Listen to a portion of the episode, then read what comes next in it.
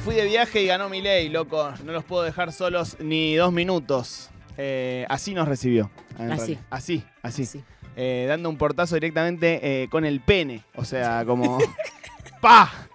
No los puedo dejar solos ni dos minutos. Así eh, llegó Sebastián Chávez a este estudio, a quien vamos a aplaudir porque hace mucho que no lo vemos.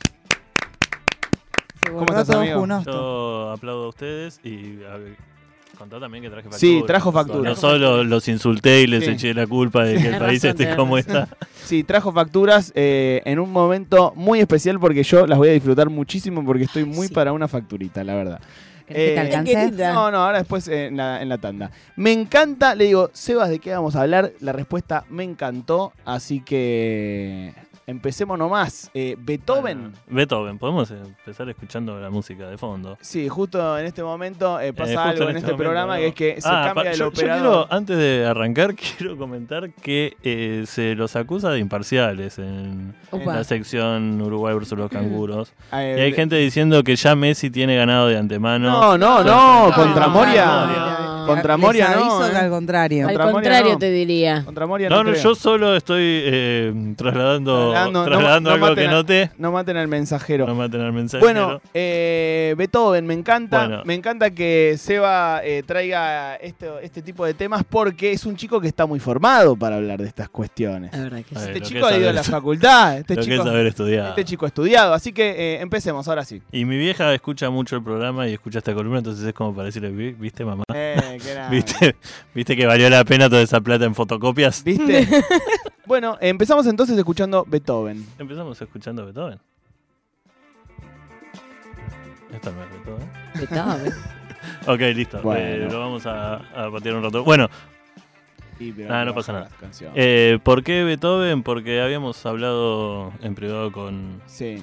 Eh, con Marquitos de hacer como música clásica, pero explicado de alguna manera con onda, con For, gracia. for y- dummies. For dummies. Entender música clásica. Es básicamente como lo entendí yo, digamos. Tengo una que pregunta muy dummy, ya que estamos en Dale, esta- por favor. ¿Cuántas canciones tiene Beethoven? Canciones. Banco fuertísimo la idea de que hacía canciones. Sí. Eh, bueno, de Beethoven no es tan difícil calcular, porque Bien. están, eh, están numeradas. Ah. Los opus tanto, eh, no me acuerdo exactamente cuánto, eh, pero lo que se elegía editar de Beethoven, que lo que se editaban por supuesto eran partituras, no es que se editaban discos, eh, están numerados, entonces no es tan difícil.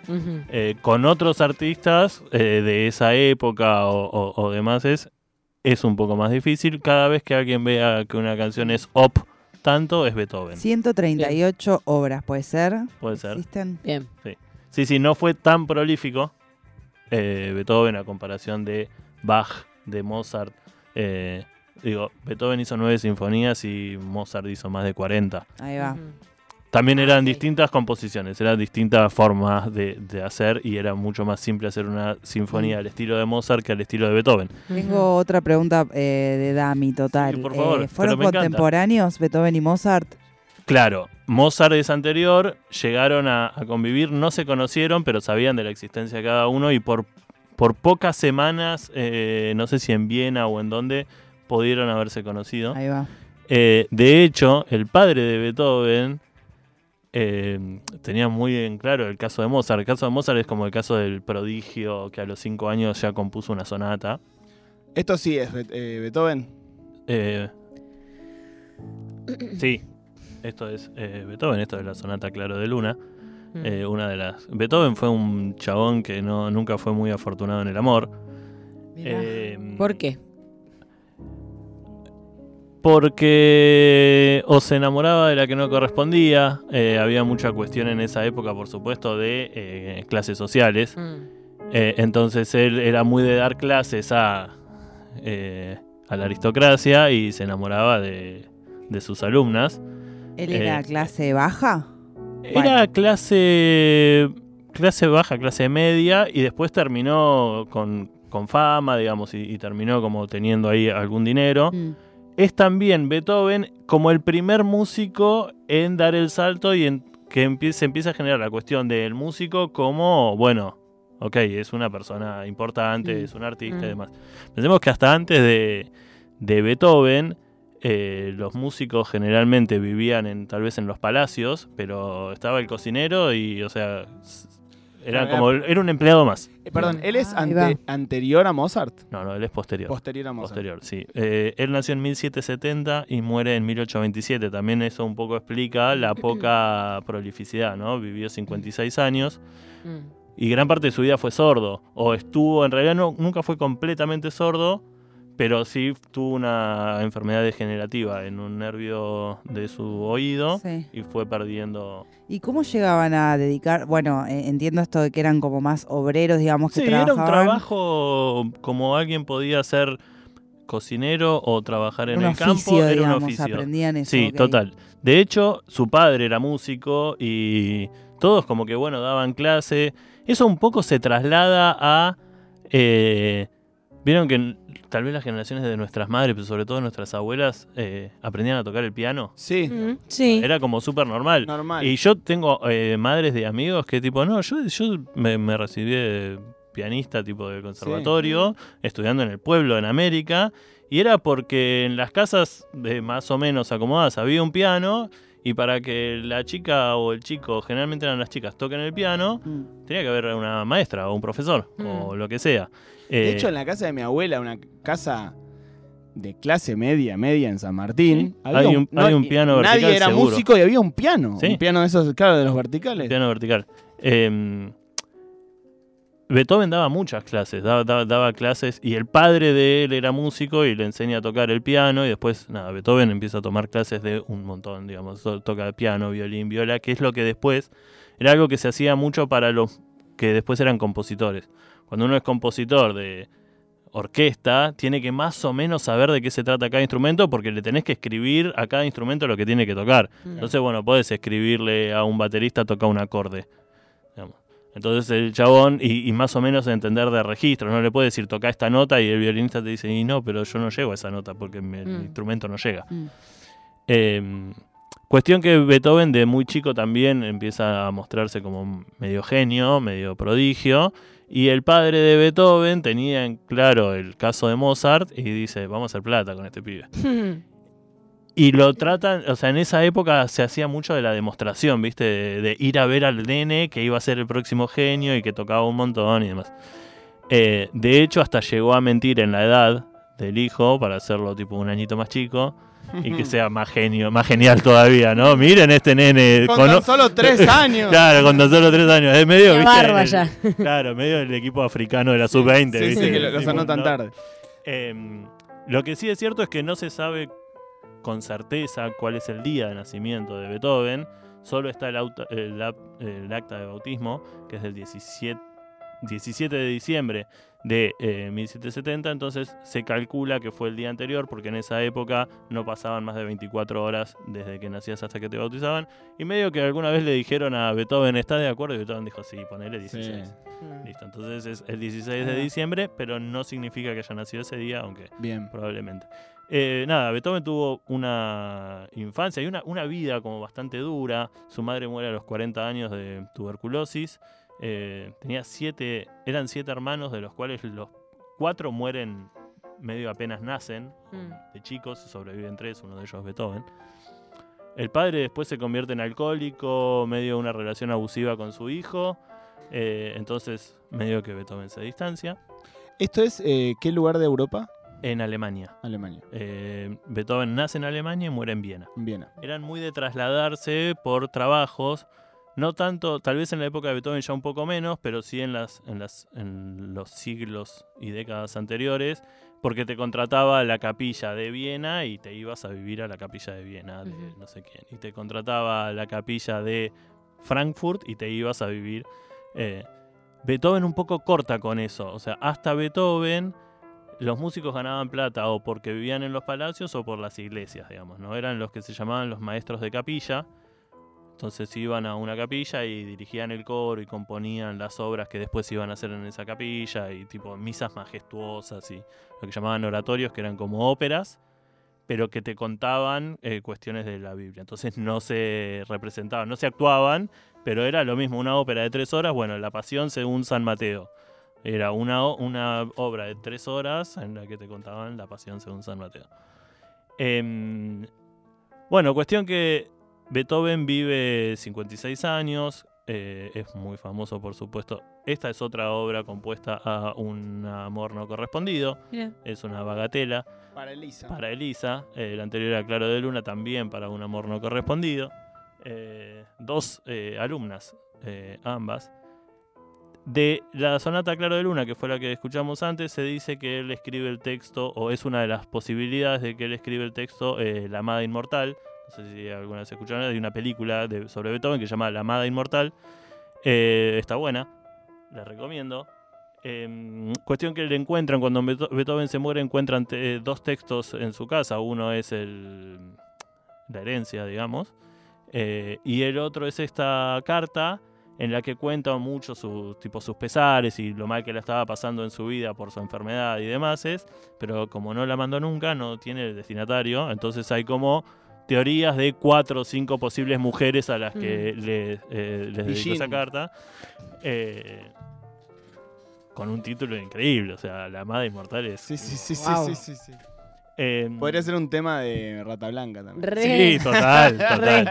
Eh, y, a, y a Beethoven un poco le debemos toda la épica y la idea del genio, ¿no? O sea, la idea del genio que tenemos ahora, como esa persona que se sienta, que se encierra en su casa y que compone y demás, es del romanticismo, digamos. Es el genio romántico, puede ser Víctor Hugo, puede ser eh, Goethe o Beethoven o etcétera, digamos. Eh, que es como algo bastante tiene algo de cierto, pero también es un poco un estereotipo, ¿no? Claro. Como la persona totalmente ajena a lo que pasaba en la sociedad. Y no, en algún momento Beethoven tenía que salir a comprar pan, Sí, sí, sí, sí. como cualquier persona. Eh, pero sí es cierto que el tipo cuando se encerraba a componer, se encerraba a componer. Eh, hay, un, hay un video muy cortito en YouTube que le preguntan a Leonard Bern- Bernstein, que es como uno de los grandes directores de, de orquesta y fue durante mucho tiempo el, el director de la Filarmónica de, eh, de Nueva York, eh, que le preguntan, bueno, ¿qué tenía de genial Beethoven? Y el chabón dice, mira, Beethoven no era el mejor melodista. Y, tipo, y, y- y toca melodías de Beethoven que vos las escuchás y dices, esto es estupidísimo. Dice, no era el mejor, ar- eh, no era el mejor eh, armonizador. Dice, si uno hay sinfonías de Beethoven en la que durante compases y compases es el mismo acorde. Tocado así, pum, y te- hasta que te quemaba la cabeza. Dice, no era el mejor eh, orquestador. Pero lo que hizo él eh, es que era un genio de la forma. Y que siempre la nota que sonaba eh, era la nota lógica. O sea, si uno escucha una, la música de Beethoven, siempre la nota que viene es la que corresponde. O sea, no, no, es como que no puede ser otra. Y lo hace con una facilidad que eh, lo que dice Bernstein es, dice, parece que tenía te- conexión eh, directa con Dios, digamos. que y dice, y en realidad era todo lo contrario, porque si uno ve los manuscritos de, eh, de las partituras de Beethoven, están tachadas por todos lados. eh, se decía que cuando componía, tipo, la casa era mugre por todos lados, eh, no limpiaba, había comida, había, etcétera, etcétera. Sí, pongamos eh, el que mandé primero, que es la quinta de Beethoven. Y em, después todo su, su laburo como él, todo lo, lo que él componía tipo la quinta, que es más orquestal, ¿eso Sí. también lo dirigía él? Él dirige hasta cierto punto en el que no puede dirigir más por, Ah. por el tema de- del oído. eh, pero él sí iba a los, a los estrenos. Pero sí, sí, él dirigía y tocaba el piano. eh, generalmente cuando, mm, eh, cuando hacía conciertos para piano, componía y demás, es el primero en tocarlos era él, él estaba en los estrenos. Y algo que hacía muy bien, que era muy inteligente, es que no editaba las partituras hasta no asegurarse eh, como que haya estado bien. digamos. Entonces él capaz que no editaba la partitura, iba, lo presentaba y si las críticas eran buenas, pum, lo editaba. Entonces se aseguraba que iba a ser como iba, iba a vender bien. Claro. Em, ese tipo de cuestiones independientes también eh, son muy de son propias de Beethoven y marcan un antes y un después con el resto. El resto de los músicos, como decía, estaban muy atados a que apareciera un mecenas y le dijera, bueno, tenés que componer esto eh, o tenés que hacerle esta obra para piano para el duque de no sé dónde que quiere aprender a tocar el piano y pum, y le daban plata. Beethoven hacía eso, pero Beethoven tenía cierta independencia. Tenía patrones que le pagaban, pero lo dejaban ser. En su vida eh, personal, Porque digo, de Mozart siempre se dijo que era como un rockero, ¿no? Como una especie de reventado. Claro. Eh, no, sé, no sé si será verdad, pero digo, siempre el, el mito del personaje fue ese. ¿Cómo era Beethoven? Bueno, Beethoven tenía problemas con el alcohol. eh, pero después tenía mucha cuestión de familiar, digamos. Él, bueno, además de todo esto de que se habían muerto los hermanos, toda esta relación eh, rara con el padre, él, por ejemplo, entra en un litigio muy grande cuando uno de los hermanos, ya más grande, eh, fallece. eh, él entra en un litigio muy grande con la mujer del hermano para quién Mm. se queda con la custodia del chico Ah, que era Carl, él decía que la madre no podía estar a cargo, no sé qué. De hecho, es el único heredero de, de Beethoven, este, este chico Carl. Y como que de pronto su vida empieza a estar atravesada por eso. eh, y no tenía problema en, no sé, dejar de componer durante dos o tres años. Eh, porque era como que estaba en una y de pronto entraba en esa o entraba en sus crisis de, no sé si depresión, pero digo, su- sus crisis por el tema de no escuchar. Mm. Eh, entonces, em, bueno, no se le conoce, no, no tuvo hijos, eh, no tuvo pareja estable. sí se sabe que eh, era muy de consumir eh, sexo, Pago. sexo pago. Y sí era un tipo muy, em, muy en conexión con lo que pasaba, por lo menos en las grandes, digamos, él se hizo medio amigo de Goethe y le escribió música para alguna de sus obras. Tenía muy en claro quién era Napoleón en esa época. De hecho, él compone una, una de sus sinfonías, que es la séptima, que se llama La Heroica. Eh, nunca me acuerdo si la, la séptima o la tercera. Le había puesto la sinfonía a Napoleón y cuando Napoleón se hace emperador, dice, che, no, esto no es lo que yo esperaba de Napoleón, Hmm. como está todo mal, entonces le pone la heroica, pero en la partitura original está tachado el Napoleón, digamos. Mirá. Eh, ¿Eso dónde están? ¿Las partituras están? sí, las partituras están en donde era su casa y un museo. Eh, yo ahora cuando estuve en Nueva York y fui a la, biblioteca pública de Nueva York, hay un como un cosito en lo que es como el museo, eh, como una cajita súper de metal y bla, no sé qué, donde hay pelo de Beethoven. Mirá. En esa época, sí, Pero le capaz la random, una mamá. En esa época se usaba, eh, yo no sé si era porque ya flasheaban con la clonación o qué, cortarle el pelo a figuras eh, trascendentales de la época. ¿de qué color era el pelo? Medio blanco. No estaba, no, no lo ves al pelo. Ah, es, Ah, un, es un concepto. Es Eh, un eh, concepto Ah. No, conceptual. es una cajita que está como toda con almohadillas y no sé qué, y te dicen acá adentro hay pelo de Beethoven. ah, Qué ok. asqueroso, igual. asco. No, pero lo más loco de todo esto es que se dice que a Beethoven no esperaron a que se muriera. Ah. Como que el chabón estaba postrado en la cama y pasaba Lo gente pelaron. y lo tijereteaba y se llevaba un pedazo de pelo. Perdón, pero las mamás guardan dientes de sus bebés a veces. Amiga, no, no deja de parecerme Es asqueroso. Yo asqueroso. tengo 30 años, vos vas a la casa de, mi- de mis viejos y hay, hay una caja con dientes míos. No. Un asco. Pero mirá si en muchos años se puede clonar a Maru Amabile. La verdad, el mundo agradecidísimo. Afortunados nosotros. Afortunados nosotros. Eh, bueno, Seba, espectacular. Me, me- Eh, un par de, de datos, Sí, eh, si quieren. sí, obvio. Eh, ¿Ustedes saben cuánto dura un... cuánto- cuál es la capacidad máxima de minutos de un CD? No. No. Son aproximadamente 72 minutos. Ok. Y es porque cuando crean el CD, le dan al dueño, creo que Sony era, no sé qué, le acercan el invento y duraba, eh, la capacidad máxima era una hora. Entonces el chabón le dijo, no puede, no puede ser que el nuevo formato de música no entre la novena sinfonía de Beethoven. Vayan y agranden el CD. No. Wow. El CD tiene esa duración y ese tamaño para que eh, pudiese eh, entrar la, Espectacular. Muy buen La novena. la novena de Beethoven. Eh, bueno, y para irnos, si quieren vamos a escuchar el mayor éxito y el mayor hit de eh, Beethoven en América Latina. Opa. Eh, a, a ver. Eh, ¿Lo tenemos o no? ¿Está o no? No, este no es. El que dice para cerrar, que lo llaman.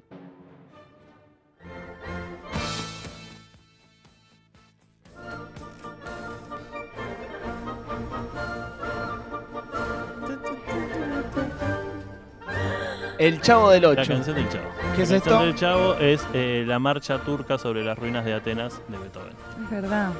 Me encanta, son personajes que uno ha escuchado miles de veces de nombrar y de los que, al contrario de capaz tipos que tienen más que ver con la política o con, eh, no sé, incluso Da Vinci o, o con el arte, Total. se sabe muy poco. Así que me encanta. Hemos repasado junto a Sebas Chávez la vida y algunas obras eh, de Beethoven con algunos traspieces, pero bueno, eh, lo sacamos adelante. La semana que viene puedo traer u otro de me encanta. estos. Mozart me gusta, Mozart, puede ser Llama la Mozart, puede atención. ser Bach. el que quieras. eh, y si no, puede ser tipo datos random de música clásica. me gusta, me gusta, lo que Así te haga que- sentir más cómodo. Dale. Eh, Gracias. música clásica me- es un universo al que sé que voy a llegar. Sí, en algún sí. momento. Como el whisky. Ya. Ya llegaste. De la mano, quizás. algún en algún momento voy a llegar. Bueno amigos, eh, minutos nada más. Llamamos a la quiniela de San Luis a ver si apareció el nuevo millonario argentino. Y luego de eso, eh, Uruguay versus los ya pasó pa' nene. Canciones que no decepcionan.